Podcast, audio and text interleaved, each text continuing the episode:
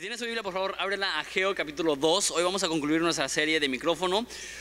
Eh, un abrazo y unas felicitaciones bien especiales a todas las mamás, eh, en especial a mi señora esposa, madre de Juanito, que ya por eso le deben dar un premio especial porque tiene energía de tres chamacos ese niño. Y eh, también madre de la niña que está por venir y también a mi santísima madre que está aquí junto a mí. Felicidades.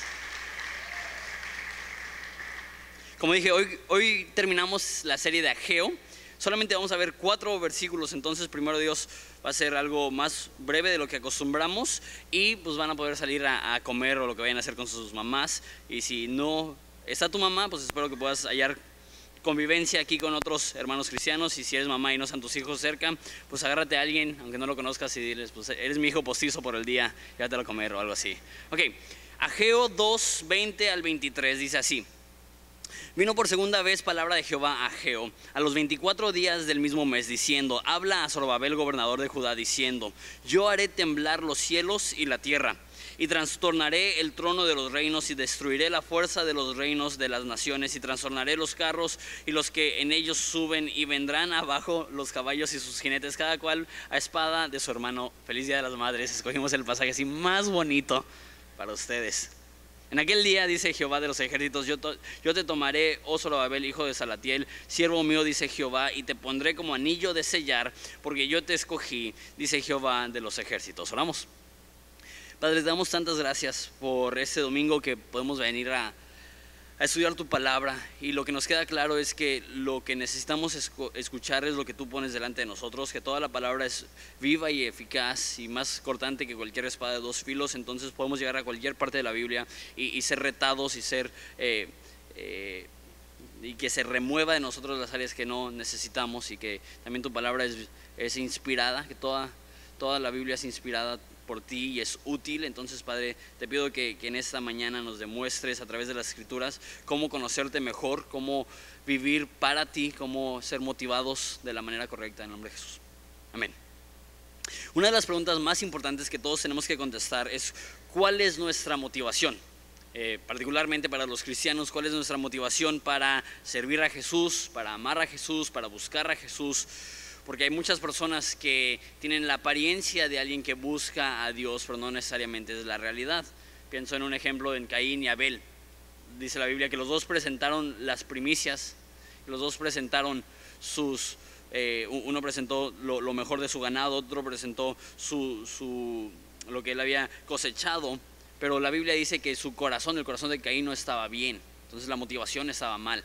Pienso en Ananías y Zafira, si no conoces la historia, son personas en hechos que venden su casa y dicen que la vendieron en cierta cantidad y eso es lo que llevan a la iglesia cuando en realidad vendieron la casa por un mayor precio. Y yo digo, Qué, qué, admirable que alguien venda su casa y aunque sea la mitad de lo que vendió, que lo dé a la iglesia, si es algo extraordinario. Pero en vez de que le den un aplauso, él muere. Y muere porque le dice Pablo, está bien mentirle a Dios, está bien mentirle al Espíritu Santo. Entonces vemos en la Biblia que es importante, y lo hemos visto en toda la serie, no solamente lo que hacemos, sino por qué lo hacemos. Porque muchas veces ah, en la apariencia eh, parece que estamos haciendo lo correcto, pero nuestro corazón está mal. Eso es lo que vimos la semana pasada, que, que son personas que ya están reconstruyendo el templo de Dios, pero Dios les dice, medita en tu corazón. O sea que ya estás haciendo lo correcto, pero tu corazón está mal. Y vamos a ver hoy cuál es la motivación correcta para servir a Dios. Hay una historia que contaba el pastor Spurgeon de Inglaterra. Eh, él decía que había un rey que era noble, que era bueno, que era muy amado por el pueblo. Muy, poco común que haya uno de ellos, pero era un, un rey muy querido. Y había un campesino muy humilde. Y él estaba en su campo y de repente saca una zanahoria de este vuelo. Y él dijo en ese momento, nunca en mi vida he visto una zanahoria tan grande. Y lo primero que pensó es, yo no le puedo dar nada de valor al rey. No tengo dinero, no tengo lujos, no, no le puedo hacer. Pero nunca nadie le dará una zanahoria así de grande al rey, ¿no?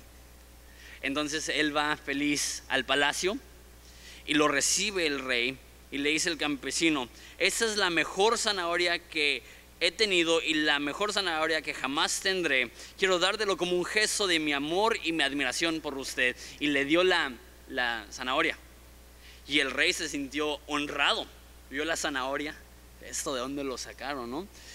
Y le dijo, tú pareces ser un buen campesino, tú pareces ser un buen granjero. Quiero ponerte a cargo de todos mis campos y que tú los manejes.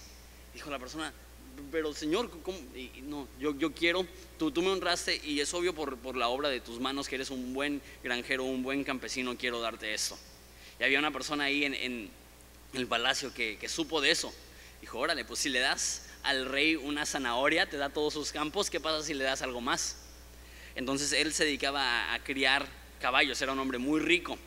Y le lleva su mejor caballo, un caballo así grande, fuerte, el caballo más valioso que tenía. Se lo llevó al rey y le dijo, ese es el mejor caballo que he tenido, ese es el mejor caballo que jamás tendré. Quiero dártelo como un gesto de mi amor y mi admiración por usted. Y el rey discernió su, discernió su corazón y vio que no tenía el mismo amor que la persona que dio la zanahoria, sino que porque vio que el rey le dio algo al de la zanahoria, trajo el caballo. Entonces el, rey tomó el caballo y le dijo, gracias, y se volteó y se empezó a ir con el caballo. Y la persona que trajo el caballo se quedó un poco confundido y le dijo, disculpe rey, ¿cómo puede ser que ayer alguien le dio una zanahoria y tú le dices todos sus campos? Y yo ahora te estoy dando un caballo y nada más me das las gracias. La respuesta del rey fue, la siguiente. Dijo, eh, el campesino me dio una zanahoria, pero tú te estabas dando a ti un caballo. o sea que el campesino venía con el corazón correcto diciendo yo quiero honrarte. Y aunque se veía más lujoso y más extravagante el regalo del hombre rico que trajo su caballo, la única razón que trajo ese regalo es porque él quería algo a cambio. No era por amor al rey. Lo mismo pasa con nosotros, que es bien difícil discernir si alguien realmente está amando a Dios con las intenciones correctas. Porque a nivel superficie, pues todos los que venimos en la iglesia nos vemos mínimos semi espirituales, ¿no? Estamos aquí.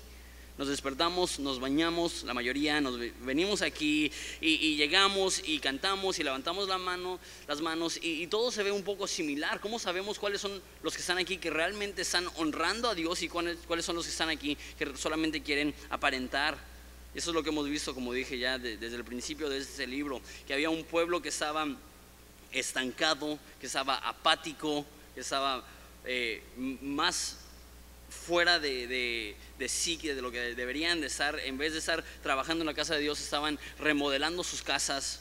Y Dios les habla y dice, neta, está bien que tú estés en tu casa de lujo y mi casa es escombro, mi casa está en ruinas. ¿Y por qué servimos?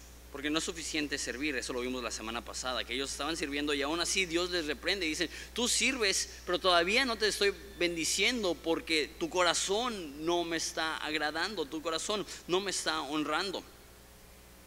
Y algo que al, ver este libro me llama mucho la atención, hay, dos cositas que me llaman mucho la atención, que, que la mayoría de personas no, no hubiéramos notado a primera intención, y eso es el título que Dios se da. De hecho, son solamente dos capítulos, es un libro muy corto. Pero en esos dos capítulos, Dios se llama a sí mismo 14 veces Jehová Dios de los ejércitos. Lo repite, Jehová Dios de los ejércitos, Jehová Dios de los ejércitos, Jehová Dios de los ejércitos.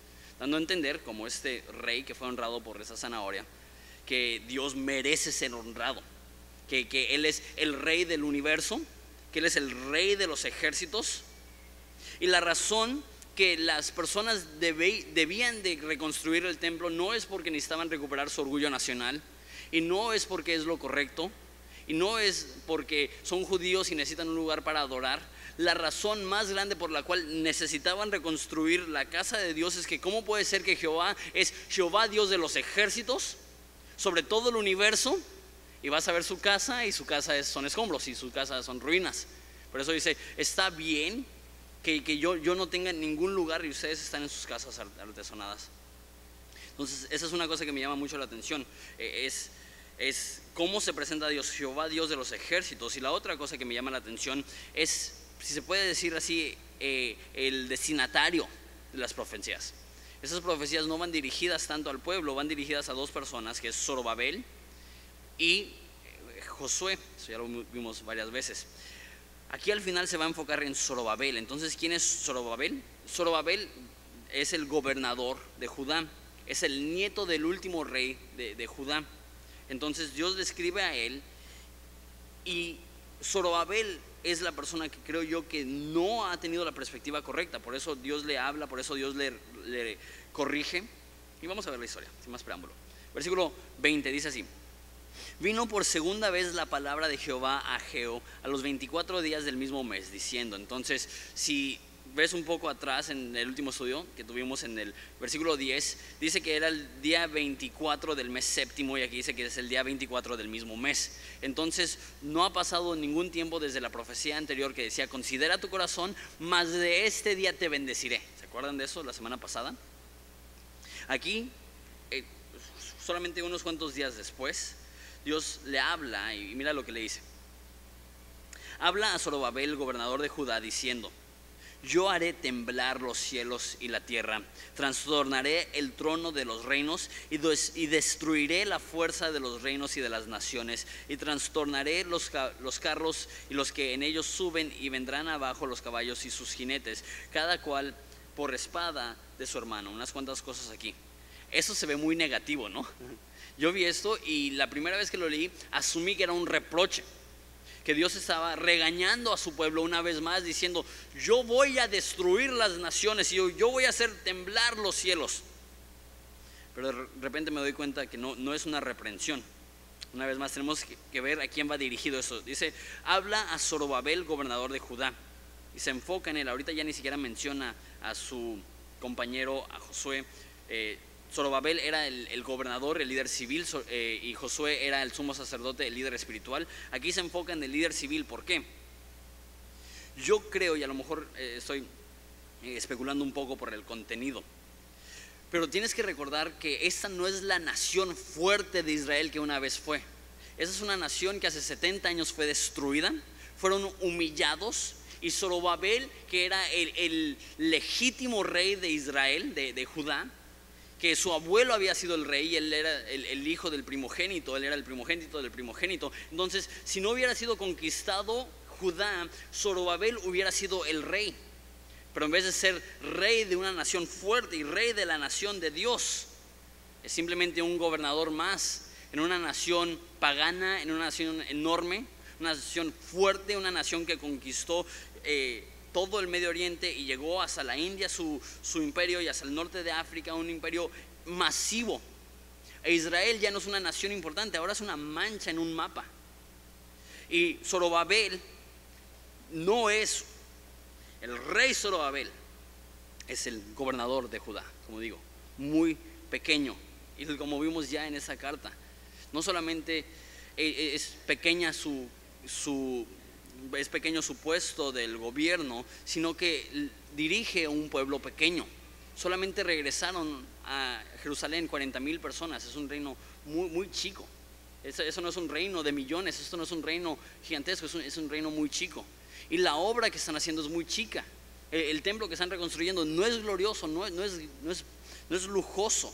De hecho, a tal grado que unos cuantos años después lo remodela Herodes, que era romano lo remodela porque le da lástima. No puede ser que esos pobres judíos no tienen nada y, lo hace más bonito, pero cuando lo hizo Zorobabel era un templo muy X. Y tenía, nos dice Esdras, que narra la misma historia de otra perspectiva, nos dice que Zorobabel tenía mucha, mucha oposición, que las naciones vecinas estaban levantando en contra de él para que no continuara con la reconstrucción del templo, y que aún las mismas personas que estaban dentro de Israel estaban tristes porque la gloria del templo era muy pequeña. Entonces ese es el contexto en el cual Dios habla a Zorobabel y Zorobabel no tiene nada. Y Dios le recuerda, yo voy a sacudir los cielos y la tierra. Yo voy a hacer temblar los cielos y la tierra. Yo trastornaré el trono de los reinos. Eso es una profecía de lo que llamamos la segunda venida de Jesús. Que eso es cuando Dios va a regresar. Y sé que he hablado mucho de eso, sé que hablé mucho de eso en la serie de Apocalipsis pero lo hablo porque lo veo mucho en la Biblia y se me hace que no se enfatiza mucho. Y eso es el enfoque de la segunda venida de Dios. Normalmente asumimos que la segunda venida de Jesús es para llevar a su iglesia al cielo. Y aunque creemos que va a haber un rapto y eso va a suceder, ese no es el enfoque de la segunda venida. El, enfoque de la segunda venida es lo que vemos aquí. Dice que, que va a trastornar los tronos de los reinos. O sea, lo vimos en Apocalipsis, que cuando regrese Jesús se van a reunir todos los reinos en contra de Jesús y Él los va a destruir, dice la Biblia, que con la espada aguda que sale de su boca. Entonces Él destruye a sus enemigos. Y Él establece su trono en Israel. Él establece su trono en Jerusalén. La última imagen que tenemos en Apocalipsis dice que desciende Dios. Dice aquí, el tabernáculo de Dios es con los hombres y ellos serán su pueblo y Él será su Dios. A lo que llego es que la imagen que tienes del cielo y que yo tengo del cielo es un poco incorrecto. No vamos a estar en un país lejano, no vamos a estar en un lugar espiritual, quién sabe dónde, sino que la eternidad se vivirá en este planeta con Dios reinando desde Jerusalén, sentado desde su trono, el centro del mundo será Jerusalén, y Él va a reinar sobre todas las naciones del mundo. Entonces está diciendo solo Babel, lo que tú ves ahorita es chico. Lo que tú haces ahorita es chico. El pueblo que tienes es pequeño. La obra que haces no es lujosa. Pero va a venir el momento en el cual en este, en este piso que estás pisando, en este suelo donde estás trabajando, yo estableceré mi reino y mi trono y voy a regir sobre todas las naciones. No se te olvide eso, solo Babel. Y es lo que dijo anteriormente, que el deseado de las naciones vendrá que todas las naciones, incluyendo México, incluyendo Estados Unidos, nos duele ver la injusticia que hay a nivel gobierno. Que no hay ninguna nación sobre la faz de la tierra que está satisfecho con el gobernador que tiene, con su presidente o su primer ministro o su rey o su reina.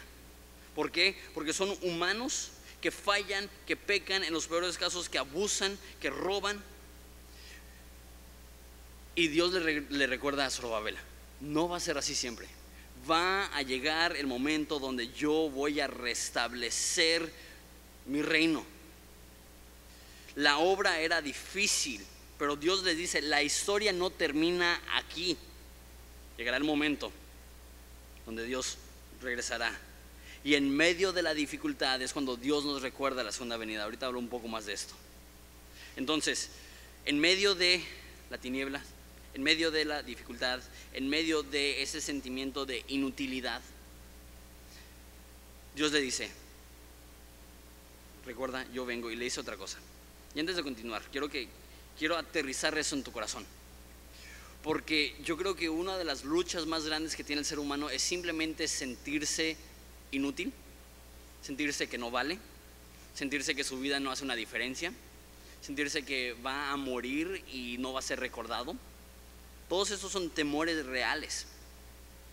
Y lo que diría mucha de la psicología y mucha de, la mentalidad eh, de hoy en día es, si te sientes insignificante, necesitas una mejor autoestima, necesitas valorarte.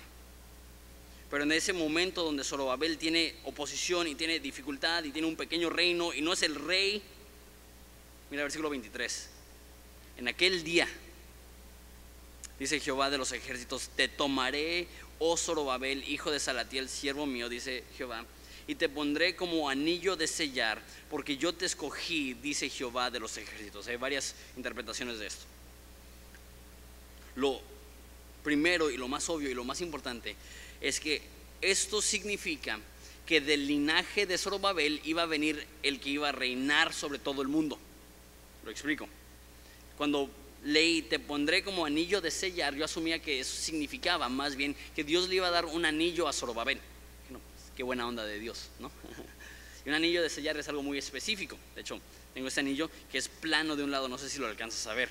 Y así eran los anillos de sellar, eran planos de un lado y tenían un emblema familiar. Entonces, hoy en día, si haces un contrato con Telcel o de renta o lo que sea, firmas tu nombre en ese entonces, cuando hacías un contrato, tomabas cera, la derretías, la ponías sobre un papel, tomabas un anillo y lo, presionabas así y, dejabas tu emblema sobre esa hoja. Y lo que es interesante es que ese anillo no era personal, era un anillo familiar. Y cuando tu papá, cuando tú llegabas a ser de cierta edad y tu papá te consideraba digno de hacer trámites a su nombre, a nombre de la familia, Él te daba un anillo de sellar.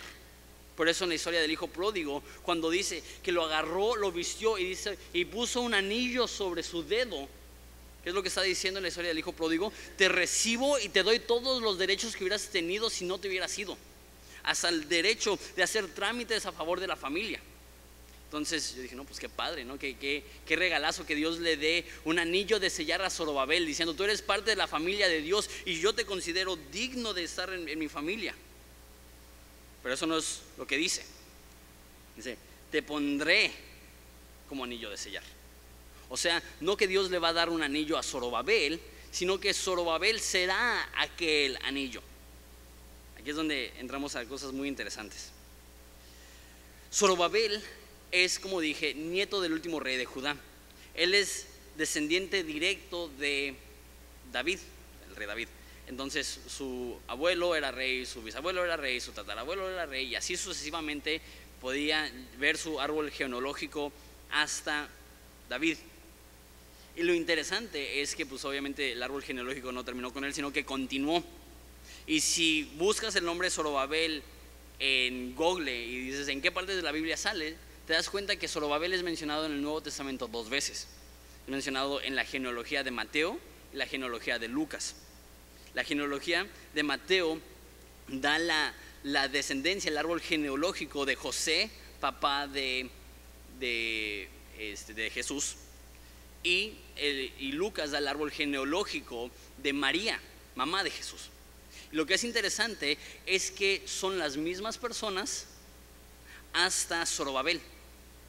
Entonces, Zorobabel fue el tatara, tatara, tatara, tatarabuelo, como ocho generaciones, de Jesús por parte de José y por parte de María. No solamente eso, él fue el último descendiente directo, real, por decirlo así, de David. O sea que ya sus hijos tuvieron hijos, pero ellos no eran, los, primogénitos, o sea que no, no, no tenían la sangre real. Entonces, la última sangre real que hubiera tenido José, papá de Jesús, y María, mamá de Jesús, hubiera sido Zorobabel. Tenían ese vínculo en común. Se me hace interesante esto, que Dios va a poner a Zorobabel como anillo de sellar, o sea, lo que yo creo que está diciendo, es que, porque mira cómo dice, Jehová Dios de los ejércitos dice, te tomaré y te pondré, te pondré como anillo de sellar. Que es como si Jesús llegara y dijera, yo soy parte de esta familia. Yo soy parte de la familia de Zorobabel. La promesa que aquí le está dando es, Zorobabel, a través de ti, Dios mismo podrá tener su descendencia. Que Zorobabel no tenía ni la más remota idea por decirlo así, de la importancia de su vida. Imagínate, ser el último eslabón entre tanto José y María, genealógicamente. Entonces Zorobabel ve, no soy nada, no soy un rey, mi pueblo no es nada, mi obra no es nada. Dios le dice, ¿sabes qué? Yo te pondré como anillo de sellar porque te he escogido que Dios escogió a Zorobabel y aunque él ve mediocre y aunque él ve nada, aunque él ve pequeño, Dios le dice, sabes que yo veo más que eso. Yo veo el tataratataratatarabuelo de Jesús. Yo veo aquel por el cual va a nacer Jesús. Y eso es lo que es bello y difícil del cristianismo. Zorobabel no vio eso. Zorobabel, ¿qué es lo que vio toda su vida? Un pueblo ingrato, una obra difícil, un reinado pequeño y, realmente todo lo que estoy haciendo es mediocre. Tan mediocre que en unos cuantos años van a tener que remodelar mi obra porque ni siquiera fue bonita. Eso es lo que vio Zorobabel. Eso es lo que es difícil acerca del cristianismo. Que no siempre vemos los frutos. Que muchas veces sembrar nuestras vidas producen resultados que jamás veremos en esta vida. Tenemos que confiar. Porque los cristianos servimos a un Dios que no vemos, de una manera que no entendemos, con un resultado que no sabemos, para tener una recompensa que ahorita no tenemos. Me voy a dedicar a rapear. Voy a hablar a Fermín. ¿Qué onda, Fermín? Pero servimos a un Dios que no vemos, dice Primera de Pedro, a quien amas sin haberle visto. La Biblia dice que nadie ha visto a Dios jamás. puede, decir que ha, visto a Dios? Pues la verdad es que nadie hemos visto a Dios físicamente. Entonces amamos a un Dios que no hemos visto de una manera que no entendemos. No entendemos la obra de Dios. Con un resultado que no sabremos, no sabemos qué va a pasar con las cosas que hacemos para Dios y con una recompensa que ahorita no tenemos. No podemos decir, mira, yo estoy sirviendo a Dios, mira, esa es mi recompensa, esa la vamos a recibir a futuro. En otras palabras, lo más glorioso del cristianismo es también lo más difícil, que si no lo tenemos palpable. Si no, sería fácil. Si no, cualquiera sería cristiano. Si Dios pudiera mostrarnos la bendición de una eternidad a su lado y que todos lo pudieran palpar, todos quisieran ser cristianos. Pero la realidad es que andamos por fe y no por vista.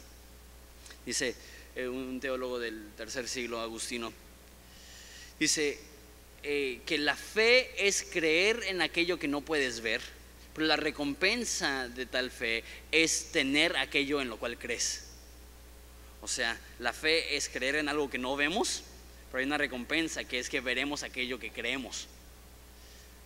¿Qué tiene esto que ver con nosotros? Tú no eres solo Babel.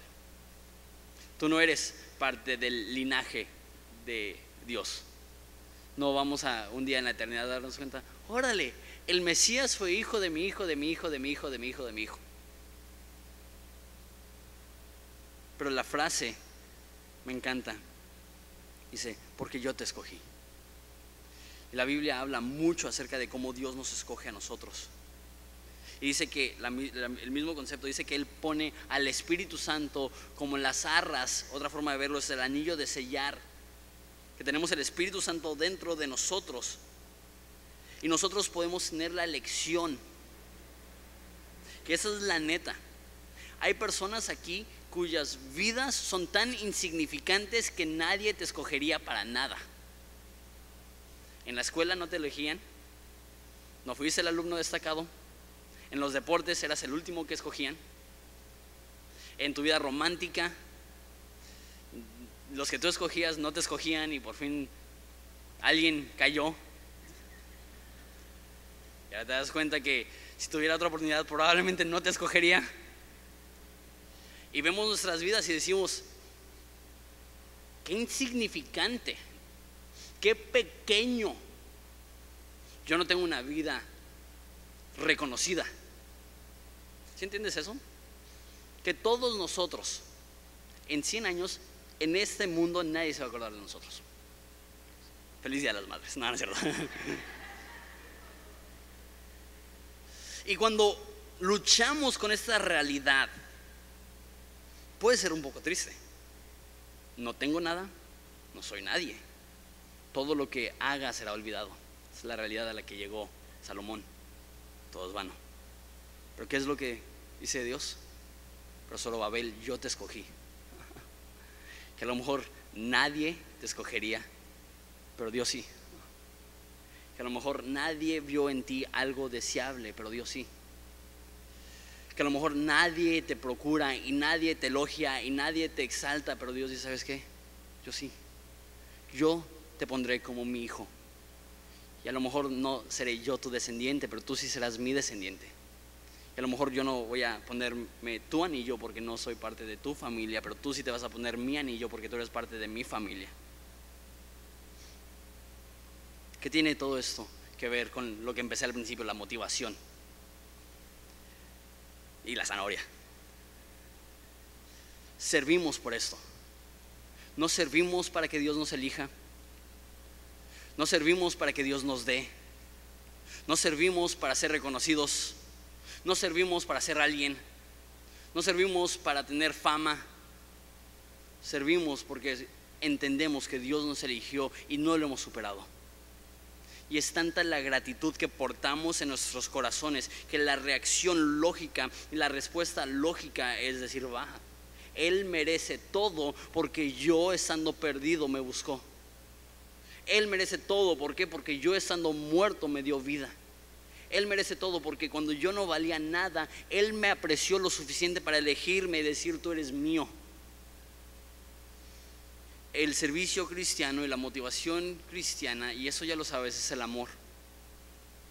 Y eso se manifiesta al darnos cuenta que todo lo que somos, todo lo que tenemos proviene de Dios, dice Santiago, que todo don perfecto, toda dádiva perfecta desciende de lo alto, que Dios es el que lo da. Servimos a Dios porque entendemos que al servirle a Él, le tenemos a Él y eso es lo que queremos. Quiero terminar con tres puntos que siento que pueden ayudarnos a entender ese pasaje. Uno, todo lo que hacemos lo debemos de hacer a la luz de la segunda venida. Eso es lo que le está diciendo. Trabaja, ¿por qué? Porque yo voy a sacudir los cielos y la tierra y voy a, a destruir todas las naciones y yo voy a venir a reinar personalmente. Que la segunda venida, el concepto de la venida de Dios, no nos hace menos trabajadores, nos hace más trabajadores. Existe un concepto y eso era muy común en los años 70 y 80 y eso es que Dios viene en cualquier momento. Entonces, no compres casa, entonces no te cases, entonces no tienes por qué preocuparte de la próxima generación, no tienes que preocuparte de desarrollar líderes porque pues a fin de cuentas va a venir Jesús, ¿no? Lo que pasó es que había muchas personas que pasaban más tiempo viendo sus tablas así escatológicas del fin del mundo, diciendo, a ver Dios, ya falta poco, en vez de estar diciendo, ok, falta poco, hay que cambiar manos a, las obras, manos a la obra. Como cuando Jesús asciende y se quedan los discípulos atónitos viendo al cielo. Y estaban tan perplejos que Dios tuvo que mandar a ángeles a que les dijeran, ¿qué hacen? No, a trabajar.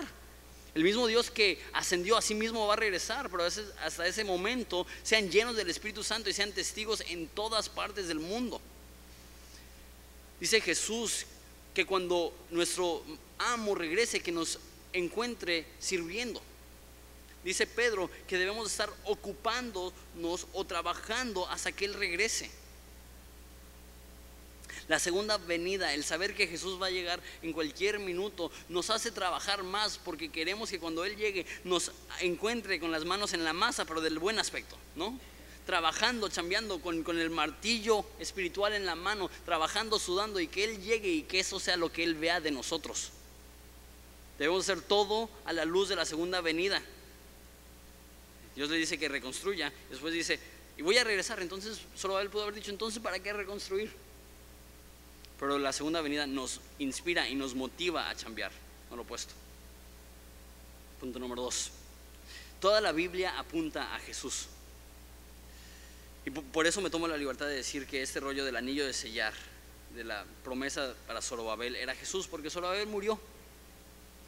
Y de hecho, si lees el próximo libro que es Zacarías, vemos que no mejoraron las cosas para Zorobabel. Siguió sufriendo, siguió sufriendo.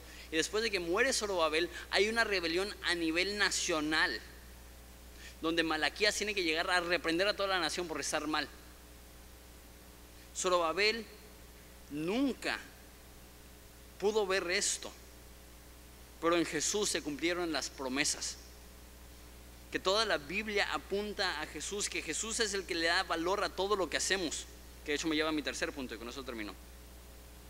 A fin de cuentas, lo que importa no es nuestro éxito personal, sino que el trono de Dios sea establecido.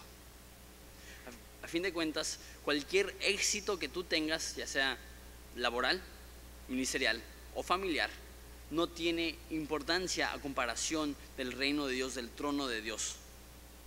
Como les dije, Dios entiende que todo lo que hagas en este mundo se va a olvidar. Y sí, todo lo que haces tiene una recompensa eterna. Pero eso no es lo que Dios está buscando. De hecho, eh, la, parábola, que dice, eh, que el que es fiel en lo poco sobre lo mucho será puesto, la mayoría de gente interpreta eso como si eres fiel con poquito, particularmente dinero, Dios se va a dar mucho dinero. Pero si ves la parábola, cuando llega al amo es en el cielo. Y es cuando Dios le dice, fuiste fiel en lo poco. O sea, lo poco no es dos años o un año o seis meses. Lo poco es toda tu vida. Y cuando seamos fiel en lo poco toda nuestra vida es cuando llegaremos ante la presencia de Dios y Él diga, bien hecho, buen siervo fiel, entra a la presencia de tu Señor. fin de cuentas lo que importa no es nuestro éxito, lo que importa es que el trono de Dios sea establecido en esta ciudad, en nuestras vidas, en este país. ¿Por qué servía Zorobabel a Dios? Porque él entendía que Dios lo valía. ¿Por qué servimos tú y yo a Dios? Porque entendemos que Él lo vale. ¿Por qué le damos todo lo que somos, por más chico que sea? sea una zanahoria. ¿Cuánto vale una zanahoria? ¿Cinco pesos? Pero el rey lo recibió con gusto porque él entendió, él lo está haciendo por amor. La Biblia dice, ¿quién le puede dar algo a Dios que Dios no tenga? Dice, ¿quién, ¿a quién le es deudor Dios? ¿Quién le puede decir a Dios, oye Dios, me debes? te debo? si yo soy dueño de todo. No, no hay nada que podemos hacer que realmente sea la magnitud de Dios. Ninguna palabra, ningún hecho, ninguna obra es así de grande, pero sabes que a Dios no le importa el tamaño de nuestro servicio, le importa el corazón del servicio que lo hagamos por amor, que lo hagamos para honrarle, que le hagamos no para nosotros, sino que digamos, tú eres rey, tú eres Jehová, Dios de los ejércitos, tú estás en tu trono y yo te quiero honrar. ¿Les si nos ponemos de pie y lloramos?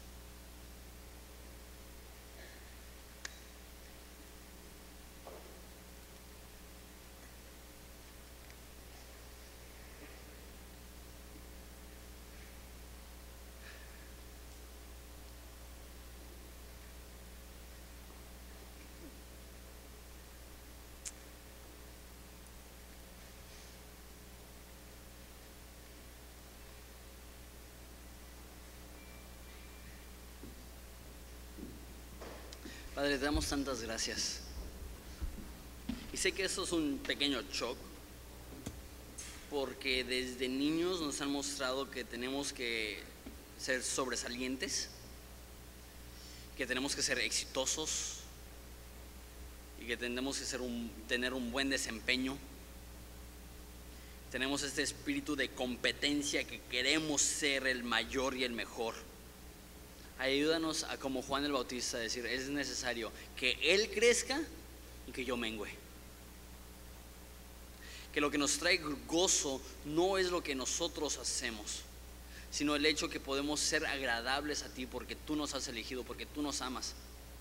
Que hay personas aquí que batallan